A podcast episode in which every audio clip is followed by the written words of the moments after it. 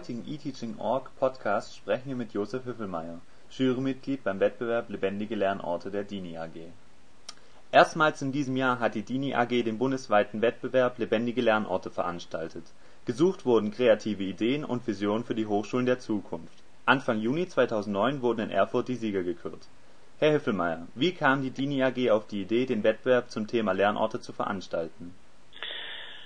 DINI, die Deutsche Initiative für Netzwerkinformation, beobachtet ja auch Veränderungen in der Hochschule und überlegt sich, wie man darauf reagieren kann mit Dienstleistungsangeboten von DINI oder auf andere Art und Weise. Und so haben wir äh, Veränderungen in der universitären Lehre festgestellt, die sich im Wesentlichen in zwei Bereiche aufteilen. Zum einen ist es durch die Veränderung des Studiums in BA-MA-Gänge, da beobachten wir, dass die Studierenden viel länger auf der, in der Universität sind. Also neben der Lehre, rein der Veranstaltung, sind sie auch da, um in Lerngruppen zu lernen, mit Kommilitonen zu lernen. Und das eine Veränderung, auf die die Universität nicht so vorbereitet ist. Und das Zweite, was wir beobachten, ist, dass die Lehre sich zunehmend ins Netz verlagert, also durch virtuelle Angebote ergänzt werden. Es sind also zwei Lernräume sozusagen entstanden, ein realer Lernraum und ein virtueller Lernraum, die in vielfacher Weise auch noch nebeneinander stehen. Und wir wollten eigentlich mit, den, mit der Idee Bezüge zwischen diesen Lernräumen herstellen und innovative Ideen sowohl für den realen als auch für den virtuellen Campus suchen. Wie waren die Rückläufe und die Qualität der Einreichungen? Ja, da waren wir ein bisschen überrascht. Äh, wir waren mit über 50 Einreichungen, sind bei uns eingegangen und die Qualität der Einreichung und, der Umfang der Einreichung hat uns doch für kleinere logistische Probleme äh, gestellt. Und so haben wir ein Gutachtergremium aufgebaut, das diese 50 sichtete.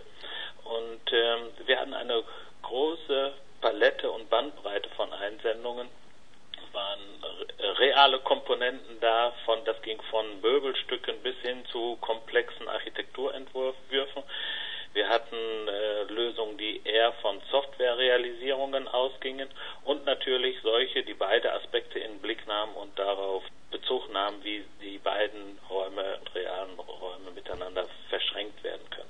Bei aller Unterschiedlichkeit muss man sagen, sich doch die Studierenden intensive Gedanken darüber gemacht haben, wie sie die Rahmenbedingungen von Lehre verändern können.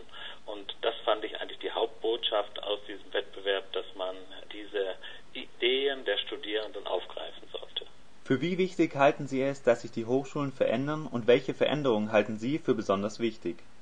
Ja, Veränderungen in, sind in meiner Sicht in, in zwei Bereichen notwendig. Auf der einen Seite stellen wir ein, ein großes Defizit fest, reale Lernräume den Studierenden zur Verfügung zu stellen. Das sind äh, Einzelplätze, aber insbesondere, und da ist das aus unserer Wahrnehmung das Defizit am größten, kleine Gruppenarbeitsräume, in denen die Studierenden eine technische Infrastruktur vorfinden und mit ihren Kommilitonen face-to-face -face miteinander sprechen können. Das ist der eine Bereich, der meines Erachtens sehr defizitär ist. Und der zweite Bereich, äh, was die Software angeht, da sprechen alle Entwürfe eine Sprache oder eine oder artikuliert sich eine Forderung, nämlich nach Integration. Integration von Dienstleistungen, die einen Zugang erlauben zu Lehrveranstaltungen, zu den klassischen Lehrveranstaltungen, zu den Materialien einer klassischen Lehrveranstaltung, die da innerhalb der äh, Lehrveranstaltung Informationen finden wollen, sich austauschen wollen, kooperieren wollen.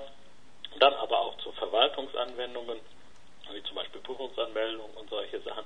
Dann Bibliotheksnutzung, der persönliche Terminkalender, äh, individuelle Informationsaus, Mensaessen und andere Informationen. Das alles wollen die Studierenden eigentlich in einer einheitlichen Oberfläche finden.